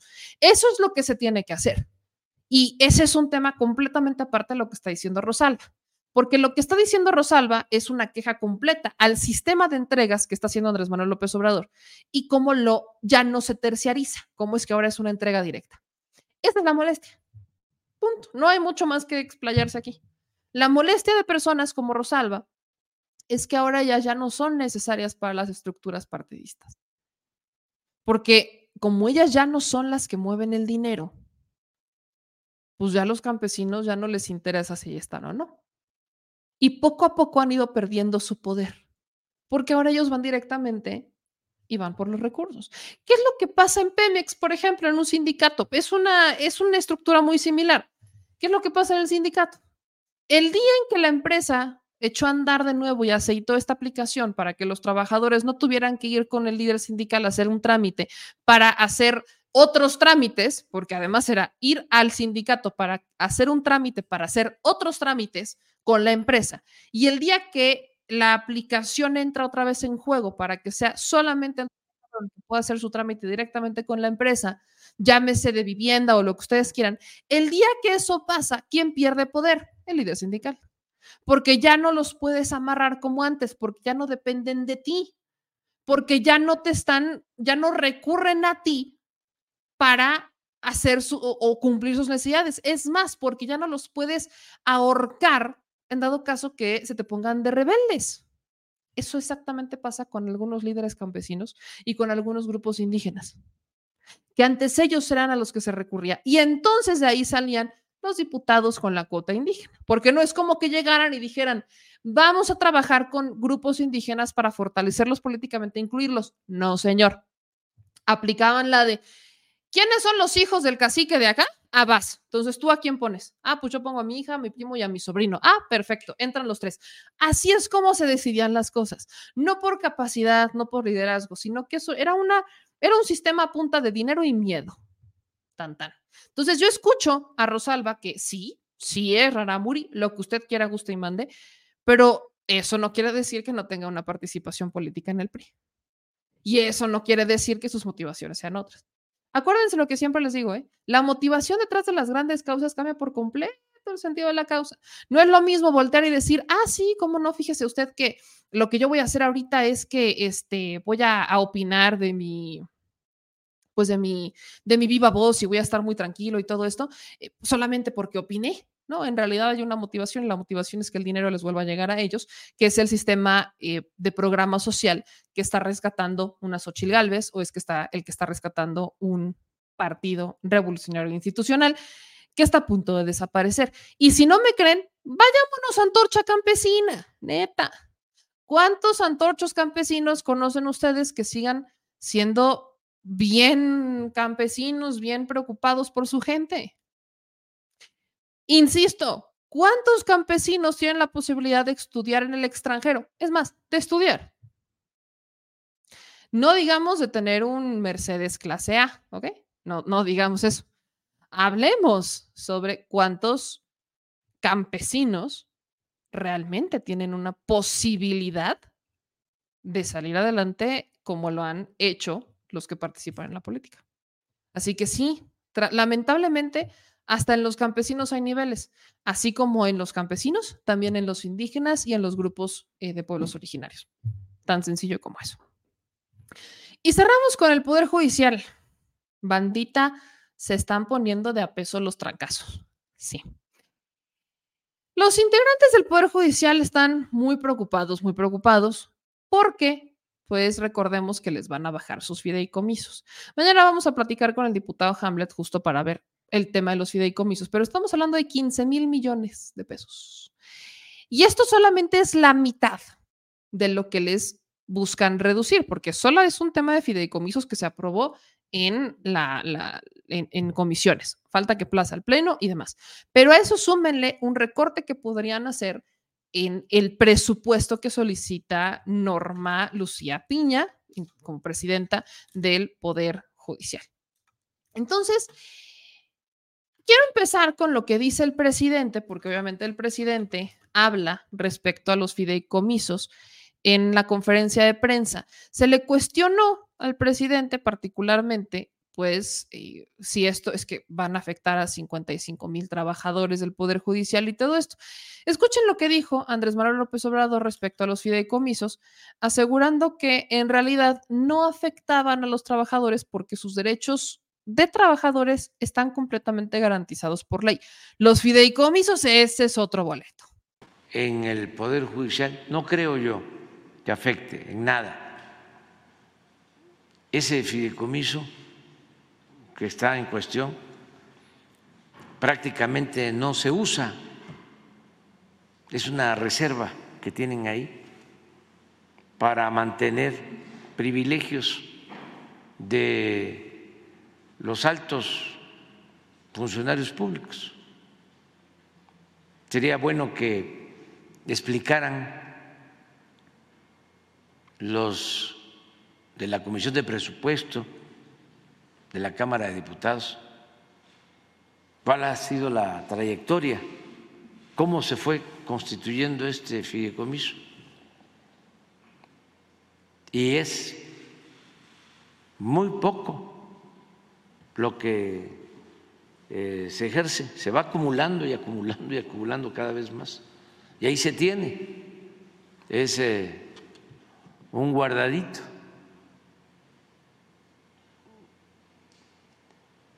Entonces no va a afectar a los trabajadores, lo dije ayer, es eh, actuar con apego al principio de la austeridad republicana.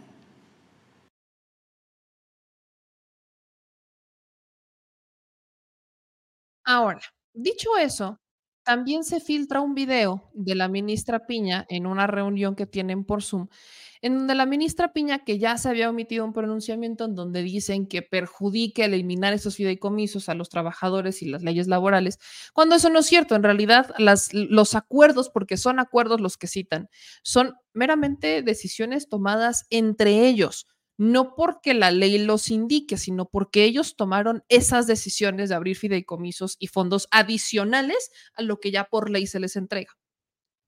Pero ahora, en este video que les voy a enseñar, sale Norma Lucía Piña como a decir, es que somos todos rehonorables, oigan, nosotros estamos bien dedicados a nuestro trabajo, ¿por qué nos tratan así? Que les transmitan a los jueces, a los magistrados que representan y a todos los integrantes que contribuyen a la labor jurisdiccional que estamos, ministros, consejeros y diversos funcionarios del Consejo y de la Corte, absolutamente dedicados a ver por los derechos de todos los que conformamos el Poder Judicial Federal, a ver por la autonomía y por la independencia de nuestra institución. El silencio no implica inacción, sino prudencia para no entorpecer todas aquellas acciones que se han estado desplegando para proteger los derechos de todos, todos los que trabajamos en el Poder Judicial Federal. Dicho eso, en el comunicado que mandaban el 11 de octubre, advertían que de no tener esos fideicomisos, no garantizaban un correcto acceso a la justicia. Hoy fueron a más. El Sindicato de Trabajadores del Poder Judicial de la Federación, porque sí, señores, también tiene sindicato, informa lo siguiente. Comunico a los trabajadores afiliados al Sindicato de Trabajadores del Poder Judicial de la Federación que ante la posibilidad de ver afectados nuestros salarios y prestaciones por el recorte presupuestal con el que amenaza el Poder Legislativo y la inquietud que esto ha provocado en la base trabajadora a la que representamos por acuerdos tomados en asambleas extraordinarias del Comité Ejecutivo Nacional y de las y los secretarios generales de sección durante los días miércoles 11 y jueves 12 de octubre, se decidió realizar la siguiente acción. Uno, colocar mantas con consignas relativas en los inmuebles del Poder Judicial de la Federación de toda la República. Dos, manifestación de las y los secretarios generales de sección e integrantes del Comité Ejecutivo Nacional en el exterior de la Cámara de Diputados el 24 de octubre, fecha en la que se comparece en el Parlamento abierto. 3. Manifestación del personal en el exterior de los inmuebles de la Suprema Corte de Justicia de la Nación y del Consejo de la Judicatura Federal en toda la República previo aviso, previo ingreso a, labores y en su caso,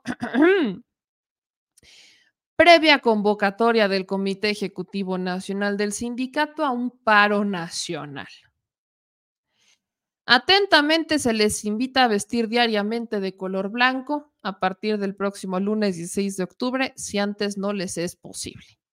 O sea, si la tintorería por las que pagamos más de 44 millones todavía no les lleva sus prendas blancas, tienen chance al 16 de octubre para empezarse a vestir de blanco en el Poder Judicial en tono de protesta eh, en el entendido de que se deberá estar atento a cualquier aviso o indicación que se hará pública por las redes sociales de mayor difusión.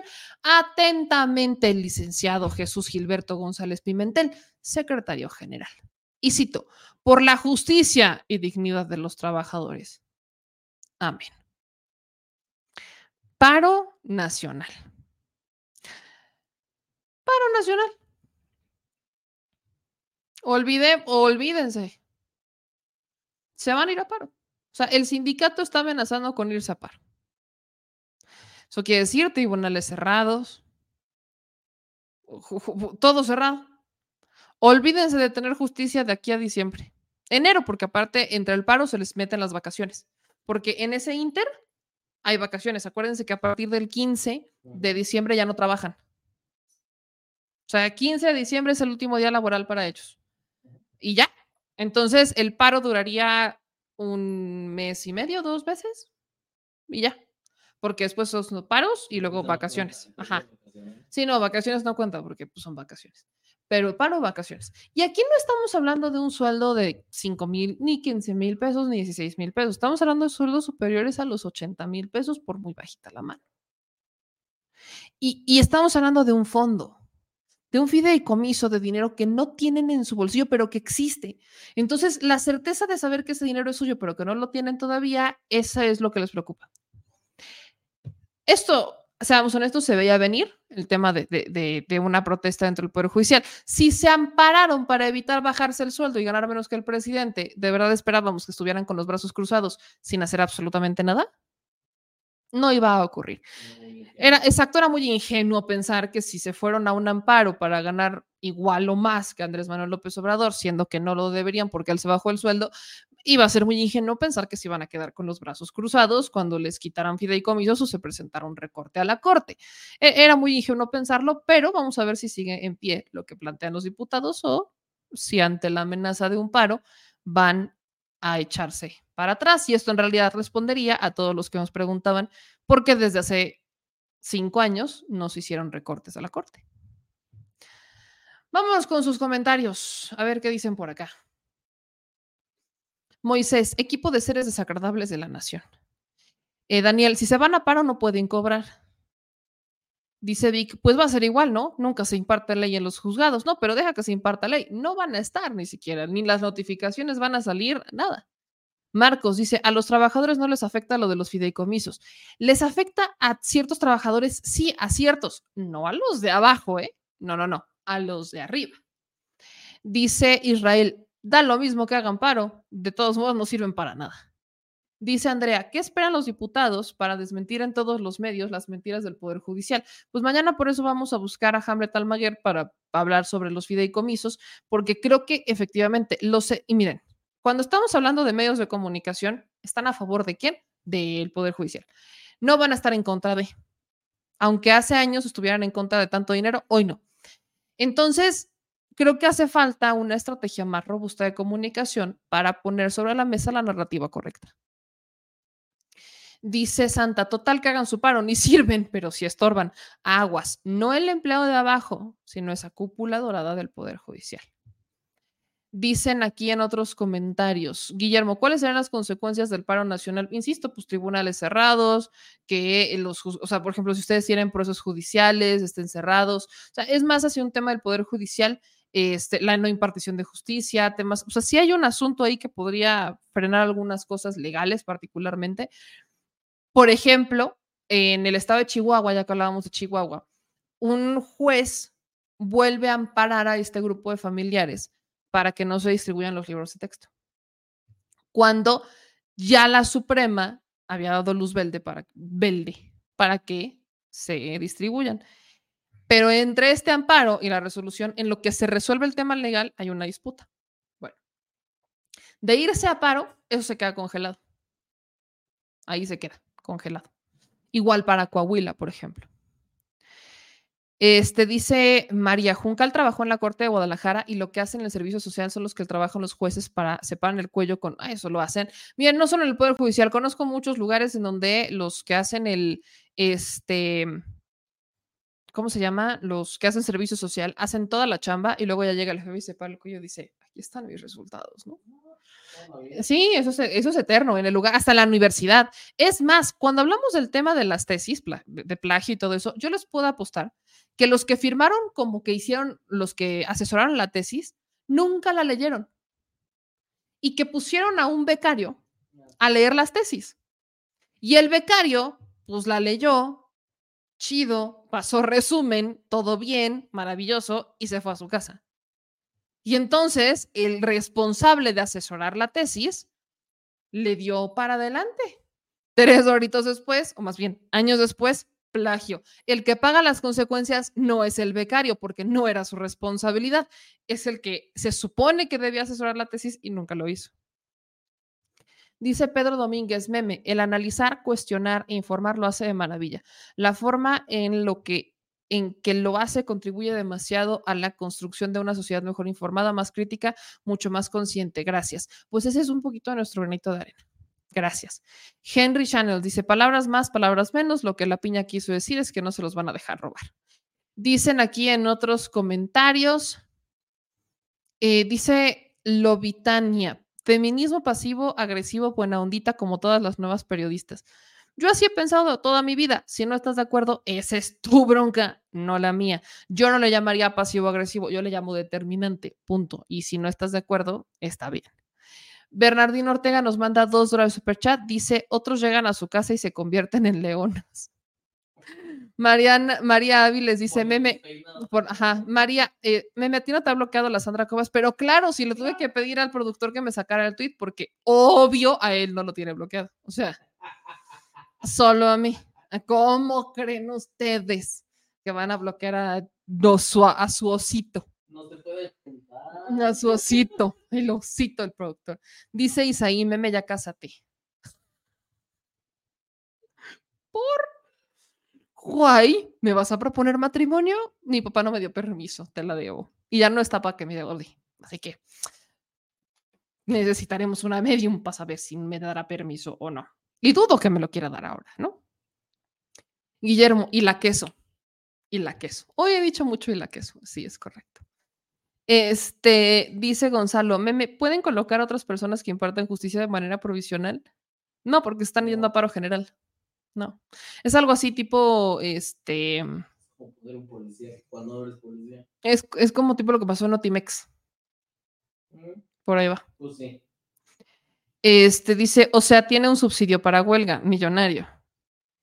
Alejandra Bucio dice, pues que hagan su paro, de cualquier manera no sirven para nada. Esa es la opinión general. Dice Amalia, Este, oye, Meme, te siento muy agresiva. ¿Qué te pasa? ¿Se te ha subido a la cabeza tu participación en Estudio B? Mira, Amalia, estuvo bueno, estuvo bueno, estuvo bueno, estuvo bueno, Amalia, estuvo bueno. te la paso, te la paso, te la paso. No, siempre ha sido así, toda la vida. Hay unos temas que me prenden más que otros. Es, es- esa es la razón. Por, luego me dicen, es que ¿por qué no crece tanto tu canal? Ha crecido mucho y yo lo agradezco mucho, pero ha crecido a mi estilo, que nunca lo voy a modificar. Llegué a modificar las palabrotas porque me ven desde hace años, saben que yo me aventaba unas palabrotas dignas de trailero. Este, y ya ni siquiera te tocaron a ti, ya tiene sus años. Pero las modifiqué porque hay, hay chiquillas, la neta, sí, yo no, ahí sí, hay, ahí sí con ellas y por ellas y solo ellas hice esa modificación. Pero así soy, así soy, ese es mi carácter. Y es, es y, y miren, se hereda, se heredó bien, se heredó dignamente, se heredó chido, chido. En una versión, y miren lo que os voy a decir, se heredó en una versión light, descafeinada. Porque si conocieran a la señora de la que lo heredé, quítense que hay Troya. No sabrían ustedes. Y si, cono- si hubieran conocido al señor del que lo heredé, Jesús bendito, ampárate. Entonces, así soy en realidad. Hay temas que me prenden más que otros. Lo que sí, fíjense que me ha estado pasando es que había un momento en el que, y no sé, a muchas mujeres nos pasa, no sé si a los demás, pero a muchas mujeres, y he coincidido con otras mujeres a las que nos pasa, que mm, normalmente conforme, sobre todo cuando nos dedicamos a esto, que estamos tan cerca de las audiencias, nos moldeamos para caerles bien. Y llegó un momento, conforme me acerco a mis 31, que digo, ¿cómo por? Parte de la madurez, ¿cómo por? Yo así soy, y aplica la de consejo de relación. A quien le gustes, le vas a gustar como eres. Así soy. Esto, digamos que esto es lo que hay, hijos. Así es. Dice Amalia, me gustabas más con tus palabrotas, te sentí antes más genuina y auténtica. Ya te dije, Amalia, porque ahora tuve que reservar, o sea, porque si hay dos chiquillas, este, al menos que me ven que sí están chiquillas, que sí no quiero. Es por ellas, es por ellas, porque no quiero que luego ya con su mamá, mamá, o que vayan a la escuela y en la escuela digan, fíjate que mm, Es que me lo dijo. no, fíjate que no. No quiero entrar en esa discrepancia. Ahí sí no quiero. Este dice Sergio, diles, comenta que no te vuelvan a tocar esa palabra, por favor. Es como cuando las mujeres que estamos enojadas nos dicen, tranquila, relájate. Miren, a mí me dicen eso y es que hagan de cuenta que me acaban de poner un, un cerillo y yo soy pólvora. Oye, Así, puf. Duermes afuera. Punto. Cada quien su carácter, dice Marco. Dice, pero ya no es horario de niños. Es que el en vivo no es horario de niños, pero hay gente que los ve en otro horario ya cuando se queda grabado. Y es por eso. Este dice Arturo Meme, lo único que te puedo donar es mi amistad. Te quiero. me- Ay, Arturo, te mando un abrazote gigante. Un abrazo. Dice Antonio Puebla Beltrán, así como eres, nunca cambies, se nota tu pasión. Y es lo que siempre les he dicho. Lo peor es que nunca me enojo. Cuando me enojo, ahí sí.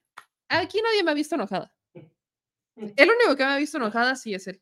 Ahí sí, ya, ya le tocó. Una o dos veces. Una o dos veces ya le tocó, pero nada más. Mi mamá sí puede dar fe y legalidad de mi carácter, pero yo todo muy bien. Yo apasionada porque eso sí, sangre de fuego. Pero bueno, ya nos vamos, mi gente chula. Nos vemos mañana para seguir diciendo netas al chile. Sí, mañana sí va a haber programa. Se los prometo por la garrita. Sí, sí, sí, sí, sí, sí, sí, sí. Sí, sí, sí, sí, sí, es correcto. Más o menos como el de hoy. No, más. Más o menos como el de hoy. Hora 38. Poquito. Po- Más o menos como el de hoy. Pero mañana, mañana habrá programa, así que estén pendientes de nuestras redes sociales y no se les olvide ver todos los videos que estamos compartiendo en nuestros canales. Estamos subiendo los fragmentos de los videos para que sea más fácil para ustedes compartirlos y verlos por temas. Y también seguimos compartiendo contenido en nuestro TikTok, así que córranle a TikTok, suscríbanse a nuestro TikTok, TikTok, compartan nuestros videos de TikTok y también síganos en todas las redes sociales.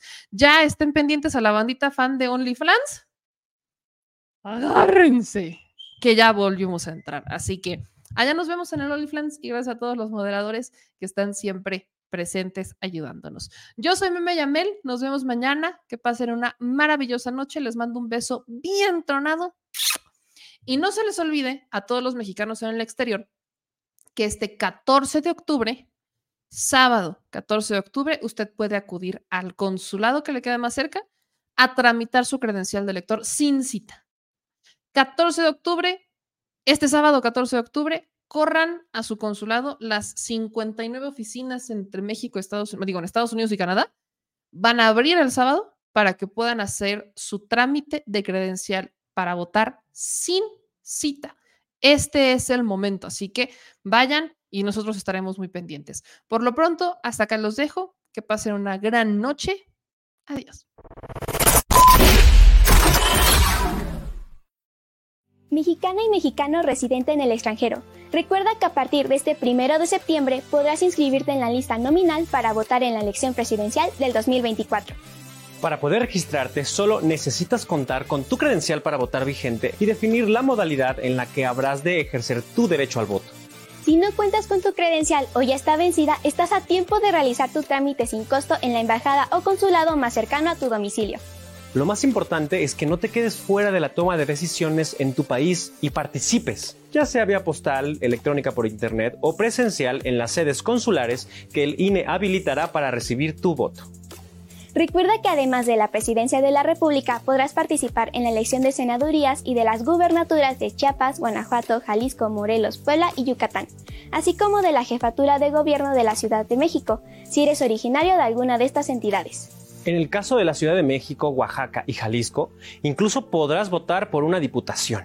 Por eso es muy importante que tengas tu credencial para votar vigente y te registres lo más pronto posible en nuestra página votoextranjero.mx. Porque México es importante para las y los mexicanos que residen en el extranjero.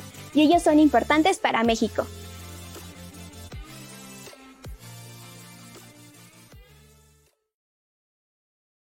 Al Chile, la indiferencia es el peor enemigo de todos y más de los animales.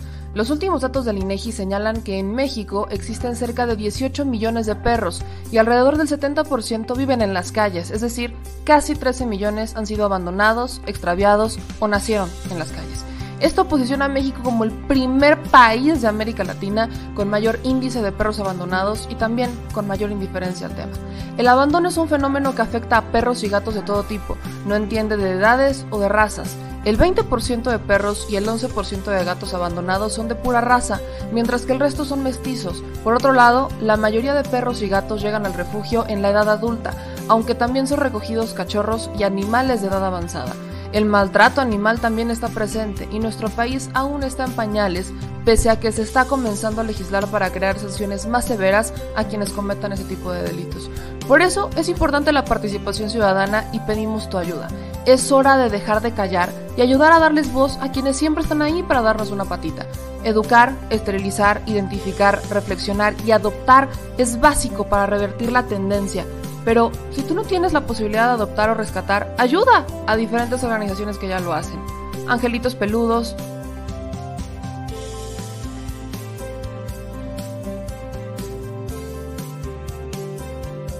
Amor sin raza.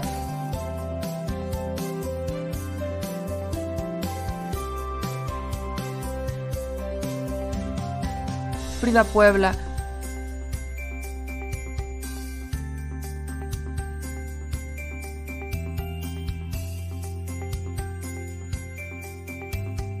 Rivera Rescue.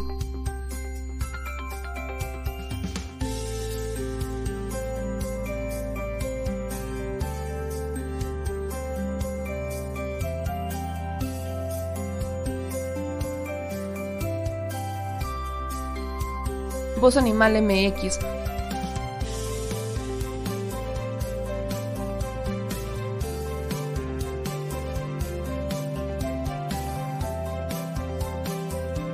Albergue San Cristóbal,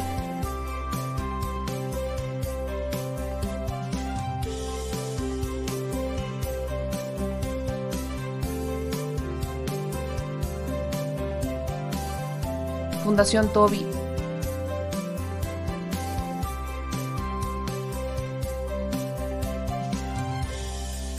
O Patitas Invisibles Son algunas de las organizaciones a las que constantemente donamos y apoyamos, pero no es suficiente.